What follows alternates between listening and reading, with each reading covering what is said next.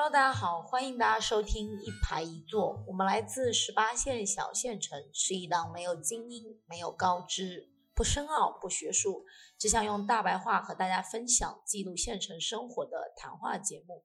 我们讨论柴米油盐，也向往诗和远方。即使在内卷的剧场之外，也拥有我们自己的一排一座，看不一样的人间烟火。欢迎来到我们的小剧场。嗨，大家好，我是范老师，我是老徐，欢迎大家收听我们的播客节目《一排一坐》。老徐，上期那个节目你听了吗？听了呀，就感觉整个人艺术气息就非常浓厚，是不是感觉我的那个文化水平瞬间就提高了？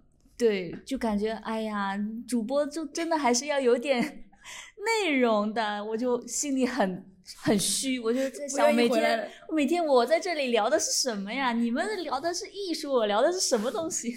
对我赶紧又看了几期圆桌派，知识面的理解也过于狭窄了，只有圆桌派，没有别的地方能够吸收知识了吧？这个可能也是跟咱们这个大环境有关系啊，日常的那个消遣吧，或者说信息的来源还是挺闭塞的。而且现在我们我们接收的信息太碎片化了，就是你说今天发生了什么事，我只要上个微博、上个抖音，我什么都知道，但是他就没有更深入的做功课，去找找什么相关的节目啊，然后再去了解一下。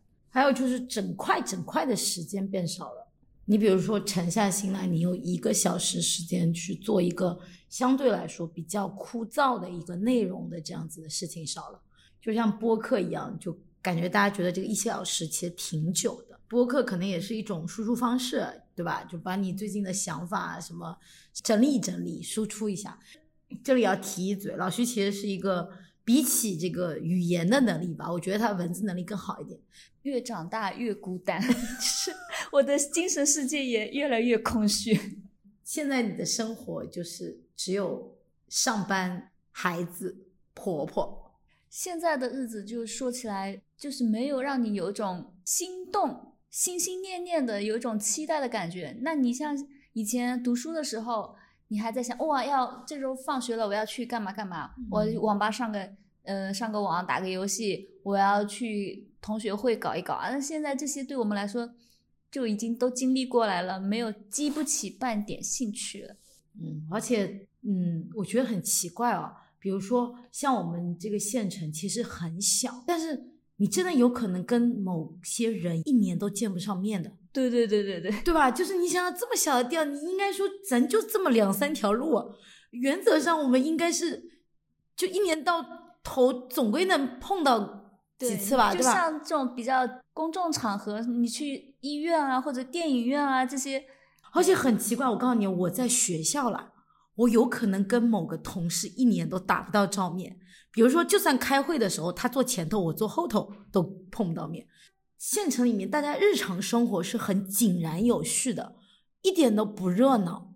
当然，马上热闹的就快要到了，年底了。是的，就是大家 大过年的。是的，而且我觉得我们县城最热闹的估计也就是过年时间吧。对你现在对过年有什么想法吗？就现在肯定不喜欢过年了，就是你会烦躁，为什么大街上突然出现那么多人跟你一起走走红绿灯、走斑马线？这些人就是在你这个平时生活里面，他其实不出现的，对吧？然后你就发现小区的灯亮起来的多了，到晚上就整个县城热闹起来了。这个可能跟城市不一样，因为大家城市这群人都在打包打包，要开始回。回老家，对，回家过年了。对，上海的 Mary 啊，Jack 啊，都回来了，都要回来当那个什么建国狗蛋。对不起，我们没有任何对这个词语的贬义的意思，我只是说，就大家都是要回到自己的这个家乡来了，对吧？所以这个也是我们大概一年当中应该算比较热闹的时间段了。但是可能是因为这两年疫情吧。就这个热闹程度可能减弱了，而且我发现，其实小县城它是真的有在给我们营造这种氛围。你看我们我们的大马路上那个灯都缠起了那个灯带，就是搞得跟杭州的南山路 一样。对对对，还有挂灯笼啊什么。对对对，这个城市里面不搞吗？城市里面可能平时也就挺美的，不会到过年过节就更美吧。但我们的大马路就就是很寡淡。对这个我不知道，因为可能是比如说像上海他们这种圣诞会商场会给予一些，比如说什么圣大型圣诞树啊，或者说那种名牌店门口他做的一些装置啊什么，对吧？对，那我们县城可能就是为了让县城有一个我们过年的气氛啊，大概政府会出一笔那个广告的费用，就是把小县城打扮打扮的感觉，对，就热闹起来了。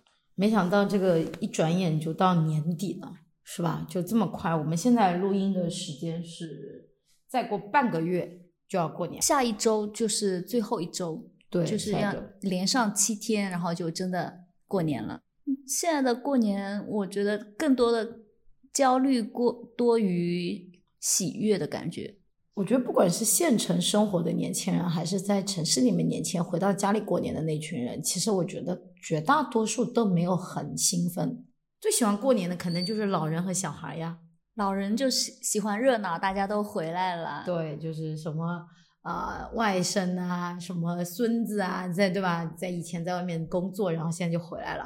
然后小朋友们能拿压岁钱，然后能吃好吃的，能穿新衣服。过寒假了，是的，过寒假对吧？这其实他们都挺开心的，就我们不开心。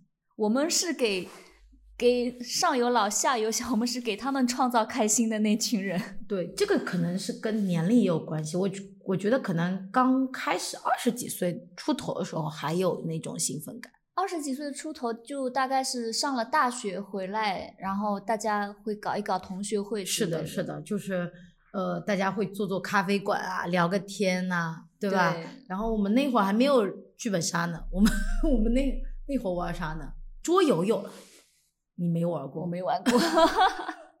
有有，我们那会儿就是就大学同学回来，就现在估估计大学生回来都是玩剧本杀什么的。我们那会儿就桌游嘛，大学阶段二十几岁就也没有压力啊，你你还能拿压岁钱呢。大家都有时间，都约得出来。是的，感觉也有变化，大家各自在大学里面的生活经历都能回去来唠一唠。那个时间段就是最好的时间段，就是你回来了，他手头上还有一点零花钱，然后嗯出来了可以喝点啤酒啊之类的，对，又能喝酒了，对对是吧？就是反正就那个状态是比较好的，大家很开心，然后同学之间呢也还有一些共鸣，对吧？也有一些变化。但现在我我觉得是年龄问问题，比如说像你现在的状态，你算是已婚，你某种程度上你现在身份有转变了，就是比如说从你单身到了现在已经是家庭关系，我过年我要出去一些，就是要代表一个家庭就一个组建了一个家庭的身份，然后去七大姑八大姨那边要走一走。对，然后我这种单身人士也成为就是就过年的重灾区嘛。然后我们这个年龄，你也几乎没有办法说完全不给压岁钱。你有些什么朋友的小朋友啦，然后同事的小孩儿，就不是说要真的给多少压岁钱，就你意思一下，心意有一部分还是要的，对吧？什么姐姐的小孩儿，什么哥哥的小孩儿，累了哈，就是小孩儿不停。最主要还是有责任了，到了年底，大家回来就好像要给亲戚朋友一个交代，就自己要交一份成绩单的时候了。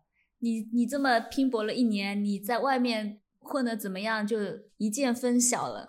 这个我以前有个朋友跟我讲过一件事情，他就说他其实也挺纠结的，因为也三十岁嘛。其实就是现在年轻人讨论最多的，就是说，呃，很多年轻人在城市里面，就算想逃离，他也逃离不回来了。有些人回到家乡待两年，又回到城市里的人还挺多的，就很多人说已经回不到家乡了。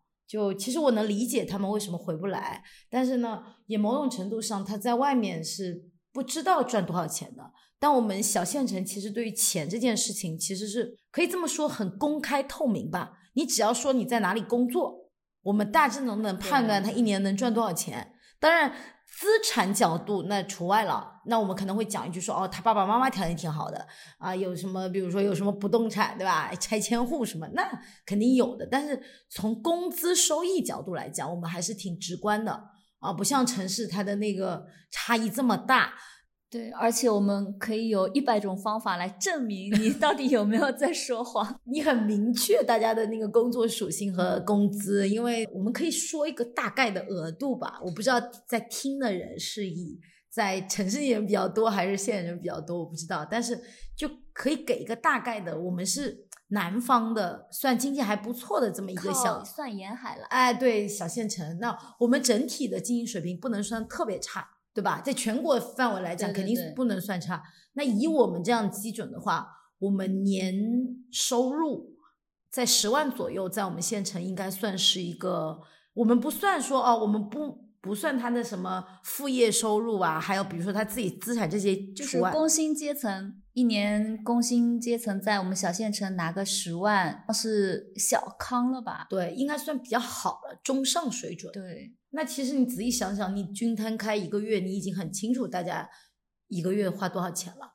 对，所以可能他们城市回来的人就是我就是要满足你对我的这种预期，就打个牌，对吧？然后约几个朋友吃吃饭。唱歌。过年的时候，我我发现还是会有一些中年的，嗯他们还是挺喜欢在 KTV 然后嗯唱歌啊，然后就是过年回到家里面，要把这一年赚的钱来小县城花一花，集中的花出去。那可能是给父母亲的红包，给小孩的红包，然后请同学吃饭。哎呀，这样子想想，这群大城市的人不容易哎。就是背负了这么多，回家来要要撒点钱才算是交作业。你还记不记得当年那个王宝强有首歌啊？有钱没钱回家过年，你发现这几年这个气氛好像薄弱了，而且这几年因为疫情，就那种大，就是你你能感受到，比如快过年了，就那个电视台里面放的全是那种大包小包，然后就开始讲春运的故事，能讲一周，对吧？然后就抢抢票啦，然后大家带什么行李回家了，就是各种这种新闻报道，然后这几年全没有了。这几年大家都是戴着口罩，这个年味是少了挺多的，不像以前小时候那个情况，小孩儿也没有。我们以前过年的话是有很多事情要做，嗯。你要呃捣年糕，嗯。你要包粽子，嗯。然后你做我们的这边特色美食，对 特色的食，就然后还要那个还要刺，对对对，还要晒点东西啊，对啊，然后还要洗一洗除尘。啊，老一辈人还是很在乎的，很在乎三十啊、二十九一定要洗干，净。然后我就印象特别深，我外婆每次到了这个三十晚上，那个那个鞭炮已经在响了，那个春节联欢晚会驻军已经开场了，我外婆还在那个厨房里面唰唰唰在洗，她觉得今天晚上不洗，明天就不行了，就一定要今天晚上给它洗干净。那个画面我就觉得，哎呀，好深刻啊！而且我们有这个习俗，就是初一我们是不能动刀的，就不能做饭。嗯，对吧？然后我们所有东西都要在三十那天所有东西弄好，然后第二天呢，我们就是就是要闲着，不能干活，对，扫地也不能扫。初一也也不开始走亲戚了，对大家都是在家待着，对，初初一我们就是负责叫叫什么度假，哦，应该是从三十开始，三十还有一个仪式就是守岁，啊、对，就是小朋友他们会这个参与感比较强，就是他们三十要守岁，然后零点钟声一响，哇，就大了一岁了，然后对对，而且大家以前会守着说三十晚上发个短信啥的，对零点的短？信，你你还发吗？我记得我以前短信的，然后我还这件事情是我我不群发，我每个都原创，我就祝你怎么怎么怎么怎么样。这一看就是没有小孩的时间 啊！你现在有小孩，你有这时间，每个人都原创吗？我去年是怎么样，你知道吗？我去年就是喝醉了，就八点，我春晚都还没开始，我已经睡着了。我等我睡醒，第二天早上六点了，已经初一六点。我那天晚上怎么过去的，我都忘记了。然后我听说我家里的那个小朋友一直都在叫我叫我小阿姨，小阿姨快起来抢红包，说春晚有摇红包，完全摇不醒我，我完全就已经睡过我的这个这个年。我其实去年的三十我还在干活了，所以我那天晚上就比较累，然后就直接倒头就睡了。然后我觉得挺好的，就这么过去了。就大家都在参与，你似乎不参与又很尴尬，但其实内心呢又没有那么想参与。就是你现在，我其实希望没有人给我发短信。这我就没有负担了。你有人给你发微信的话，你有负担，你回不回？怎么回？而且你有负担，说应该你先发呀，不应该他先发。但是现在我发现，一个是很少收到这些短信啊、微信，还有一个就算收到了都是群发，然后我就不会回。我我会收到一些学生的，哦，那你是要回，就我哦，我也不回的，我也经常不回。特别这几年吧，你其实压力越来越大，而且是那种有一种紧迫感吧，有这种真的有这种脚步往你临近的那个感觉，还是蛮强烈的，而且有那种时光的消逝感也比较强。不像以前那种喜悦感变少了，变老了，不愿意过年，大家长大一岁。我不知道呢，我不知道城市人会不会想念，好吗？你以前在杭州的时候，你会想念吗？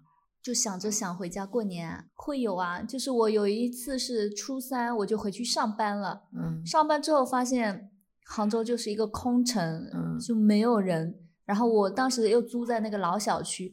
老小区里面就靠它是学区房嘛，本来的话是有很多小朋友是在那边上学，可能家长要么租在那里之类的。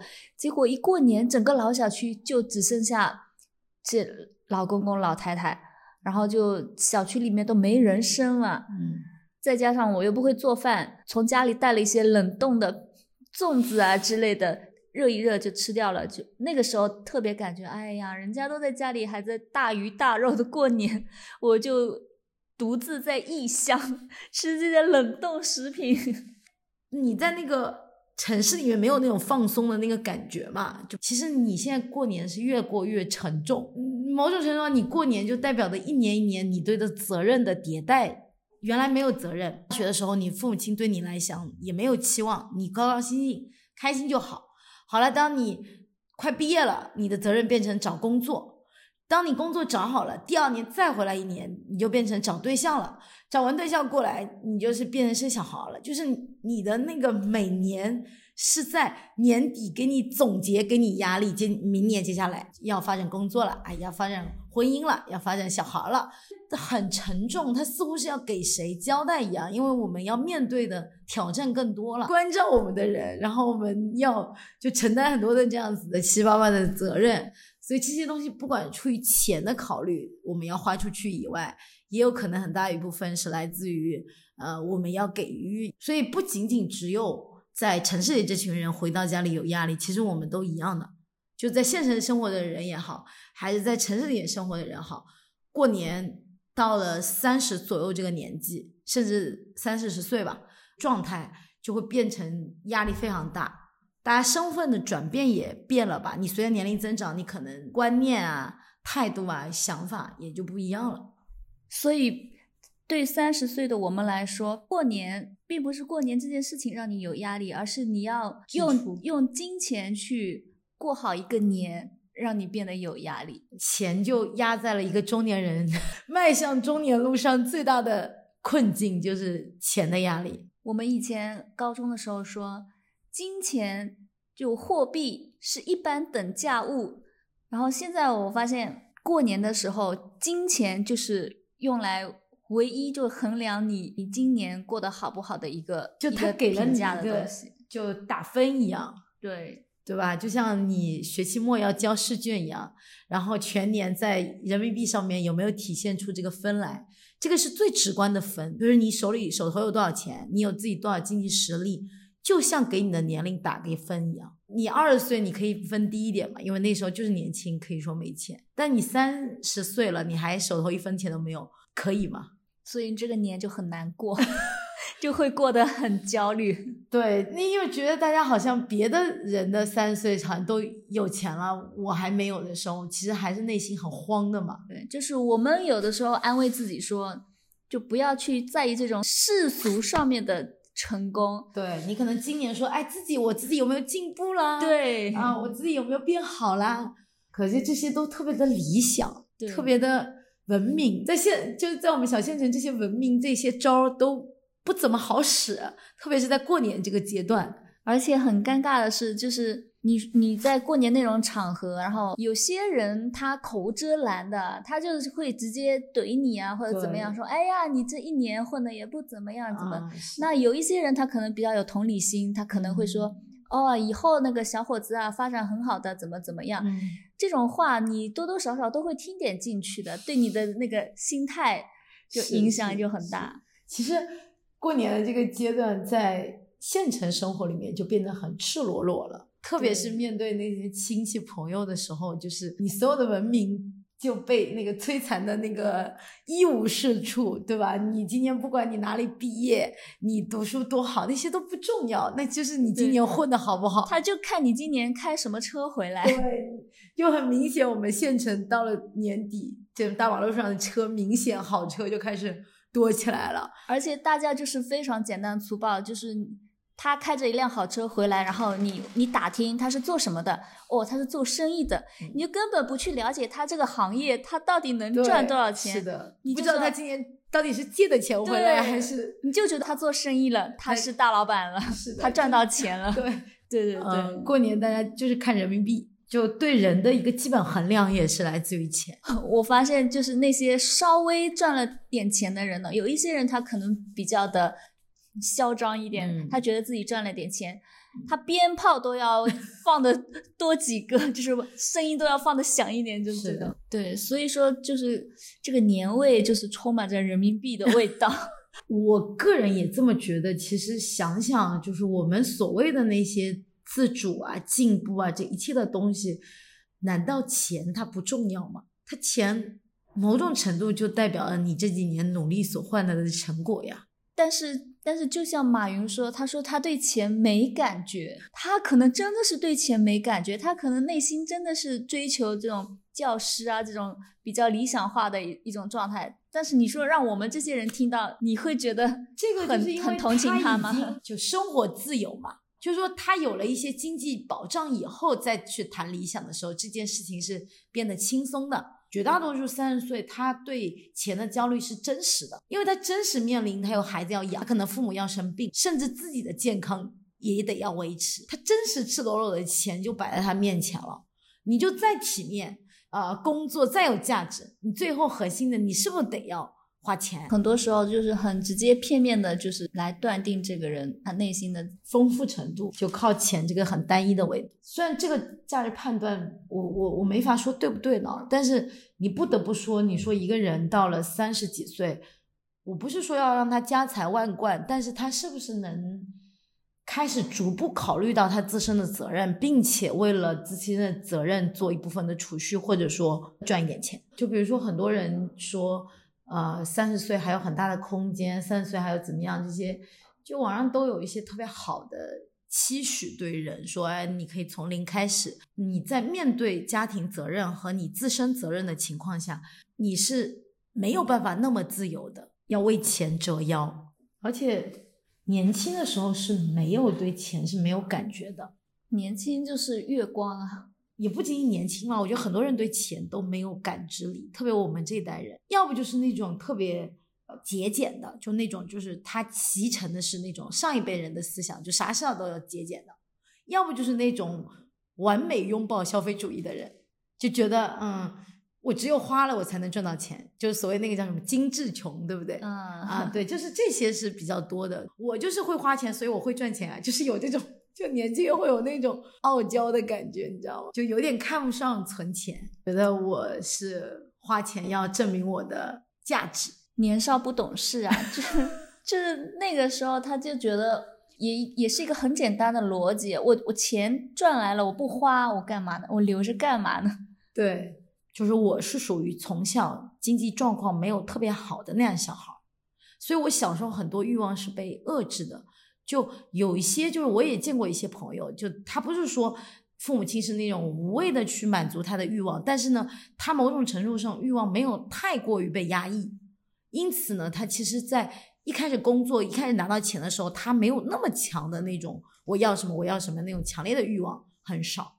那从我的。个人就是我有过一段这种时间，我也迷恋过名牌，就然后什么名牌的化妆品、名牌的包，就这个东西对我来讲非常有吸引力，我买到我就很爽，我也不觉得那个时候我有什么问题，是因为那个时候就没被满足过嘛，他就是要的，所以你劝年轻人说你要存钱什么，他其实听不进去，听不进，真的是，对他就是通过他钱来存在，然后往前冲，他需要赚更多的钱，然后满足自己更。多更强的欲望，他们那种突发事件也少，生活的那种压迫坎坷都完全没有。作为一个金融行业的基层工作人员，请问你存钱了吗？然而并没有。这个觉悟是刚刚才有的，是吧？存钱这个事儿以前没想过，是吧？没有没有，我以前也不是那种消费主义，是钱要把钱花掉。我其实是一直以来物欲很寡淡的，没有特别想要这样东西，然后也没有说这可以降低我的那个消费的标准，对钱没有感觉。你你这话讲的其实是诚实的，因为我觉得可能很多人对钱都没有感觉，他没有感觉不是说他钱他他太多了，而是他真实的不知道钱要怎么计划呀，就是因为怎么进怎么出，他没有这个概对。对对对对，然后也确实是以前碰到这种突发事件很少，你也没有什么特别大的责任啊，你也不用什么替父母去还债啊，你也不用去 去怎么家里有重病的怎么就没有这种压力。但是今年为什么会有储蓄这种念头呢？是因为真心觉得一个家庭成立了，要给一个这个家庭要给点保障。什么时候开始意识到钱这回事儿？就是从我创业开始，就从我借钱的那一秒钟开始，我就发现钱原来是这么回事的。我就开始从我看不懂的利息，再算我一个月要还多少利息开始，就是才开始逐步的，可以就这么你讲的一样，就是说你刚开始不是说我有钱到我对钱没感觉，而是我从小到大都没有认真的去数过我自己多少钱进多少钱出，就是其实我们就是也没有享受过不差钱的时候，但是你也没有真正体会到很缺钱的时候。对，就是没有这种经济概念，而且我们那个时候也没有人教过我们钱如何去处理啊。现在就买理财啊什么，就就爸爸妈妈还教他理财这些概念。我们小时候哪知道理财？我小时候觉得我我大学的时候把钱存到那个余额宝，我就觉得我厉害死过去了。我每天早上多一个包子，我觉得我太会理财了。现在就是一直我我最近是变得一直在看那个刷抖音，就在看二零二二年的风口。二零二二年的红利，时代红利，就生怕自己错过了一点什么。我那天还跟我老公很认真讨论过，我说，我觉得我们就在风口里，然后，然后我说，但是我们怎么就没有方向呢？就感觉自己每天可以赚到几百万、几百万，但是好像都错过了。你在哪阵风？东南风还是西北风？你这个时候抖音上，我都关注了很多财经博主，然后就是他们一直在讲的是什么疫情情况下啦，然后中国的 A 股怎么怎么样，我也是听不懂，但我总觉得我就看看评论，评论他们说这个人讲的怎么怎么样，然后或或者说他们有什么方向好一点，这个就足以证明你在今年上半年基金高涨的时候追加了，然后成为一颗韭菜的事实。少看点抖音这些财经博主，你就不会在风口。你只你可能在风口，你就是那根韭菜被 割吹倒的那个风口。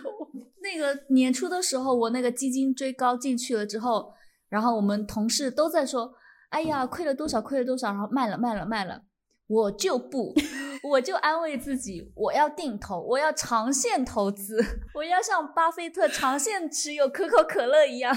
就是我们对知识的这个，就是对钱的知识真的薄弱到，对对对，就是你就就觉得可笑。其实我一直在想说，我们这几年应该要真的考虑考虑这个钱的问题，就是怎么开源，怎么节流，什么是预算，钱到底能够帮助我们什么东西，我们怎么考虑自己未来几年的基本生活和保障，我们大概需要多少钱？就是我们完全对钱这件事情完全没有概念。我们根本不知道钱到底能买来什么东西，也不知道它到底能够帮助我们生活什么东西，也不知道，就觉得我们是需要的，但为什么需要不知道。这种然后天天还在做发财梦。对，就是天天想着觉得说我缺钱缺钱，但真正的缺多少？小狗钱钱，其实那本书写的挺好的，就他讲了一个特别简单的一个逻辑，就是钱到底哪里用的。我就是那本书看了以后，我回去跟我的跟我妈说，因为她每次都念，她觉得她自己这么大年纪了还在开店，她觉得自己很辛苦，她每天想退休。我跟她讲，我说。我说你想过没有？我说你要多少钱你才能退休？如果你现在算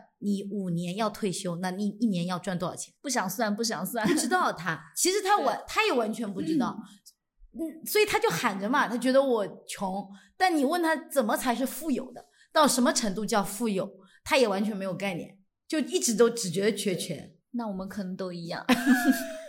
对，所以这个所以这个事情其实是我今年一个比较大的一个任务吧，就是我开始要理清楚我自己的财务状况，然后对我接下来的三年的这个财务呢做一些简单的好的规划。你这个金融从业者是怎么？我马上去买小狗钱钱。就你你就没有危机意识，所以其实这也造成了你赚钱的欲望不是很强烈。就是主业很稳定，所以我穷的也很稳定。就你也没有想过发展副业吗？做播客能赚钱吗？我不知道。哎，我们是不是可以搞个链接打赏之类的？我们是不是就是之后就是我们每个那个口播的前一段就录一个，你能能不能打赏一下？就是就当那个投币一样。就玩娃娃机一样，在路边投个币的那个概念，或是我可以讲一些有我们上期讲的，是不是很有干货内容？嗯，是不是该付费啊？也没有到付费就可以打赏。就是我们不爱过年，是因为我们穷了。我们要是就是衣锦还乡那种，就可爱过年了，恨不得天天过年，就跟那个刘强东一样，回家给村民发几万块钱那种。那你是不是愿意过年？那回来那都是香咸啊 之类的。赞助一条马路，一条那个柏油马路，就写上你的名字那种，真实会花钱的地方。哎，城市里面如果赚了钱干嘛？建一个学校，潘石屹他们不是给建立一个什么基金会吗？你看文明人都是建基金会的，我们的梦想就回家建一条柏油马路，帮乡亲们修一座庙。但是我今天其实还比较大的一个想法，想聊今天这个话题，也是因为我觉得。呃，也是我自己这一年这个还蛮强烈的感受，就是希望呃好好的整理一下自己的财务状况和整理一下钱的这个事情，也让自己意识到钱在我们生活中的重要性，不再把钱不当回事儿了。我们开始发现，就是那句名言：“你不理财，财不理你。”对，就是你要学会一些对金钱的一些简单的一种逻辑。听到的很多是很年轻的小伙伴也好，就是这些，他们可能还没有这个概念。长大就最大的问题就是责任嘛，哦，一个就是为了孩子的教育，一个就是自己的身体健康和父母亲的身体健康。这个其实就压在所有中年人身上的三座大山，就让大家就是变得不停的要多去要赚钱啊，开始变成那种你要去省着花钱的人了，早日实现。榴莲自由，车厘子自由，超市自由。对对对，我们的需求其实都还挺简单的。是的，就是呃，这个焦虑感也不只有我们自己了，就是整个大环境可能都有焦虑感，对吧？像你老公，就是有大家互联网行业的裁员呀，包括今年的双减啊，都是让大家要有焦虑感的，就是让大家要存点钱，就要有一点点对自己的保障。可能预期没有那么好的情况下，保障可能也是挺重要的。可以不花钱过一个年吗？我们这个年就每天在家看书、看电影，可以吗？没有没有社交，没有走亲戚这种，我可以啊，你不可以哦。而且我觉得对我来讲，你在小县城是不可以的。你可以买车票，你可以去到城市里面，在那座空城里面，你想要每天看电影就看电影，你看书就看书。你在热闹的小县城，你是做不到的，好吗？我那种场景就是我一个人在空城里看书看电影，就孤单是一个人的狂欢吗？那不好，这也太惨了吧！那我可以哦，那我算了，我那我还是选择在小县城参加大家。大家的庙会，虚荣的庙会，这也挺好的呀。这个，那我们就这样子好了。明年如果疫情好转，我打包票，明年这个播客我不会录了。我要不就跟你连线，我要走，我要离开这个庙会，我要去空城看书看电影。我要去空城吃速冻食品，一个人的狂欢。所以，但今年没办法，今年因为可能疫情还在，对吧？不知道大家在哪里过年，但我估计这几年可能很多人都留在城市里面过年了，就是再奋战一周，嗯，就可以回家过年了，可以在直播间买点坚果了。而且现在大家都不用自己带回来啊，你可以就直接寄回家，不用再提了嘛。你大包小包从动车站骑回来不方便，就直接快递递回家就好了。你可以这样，你先递回家，先放到家里，然后把包装拆开。再拿到你妈家或者是你什么亲戚家啊？我今年就还没有买过年衣服嘞，你买了不？买是买了，你买了过年的衣服？也不是过年啦，平时穿穿啦。新衣服就是我平时没有机会穿而已。你买了新衣服？对呀。哦，不行，我不想录了，我要我我要结束了，我要去买新衣服了。那我们今天就聊到这里呗，好，拜拜，拜拜。早知道在家待了这么久，我也不会过年卖身辛苦啊。早知道村里呀封了路口啊，我就不该走这回他妈装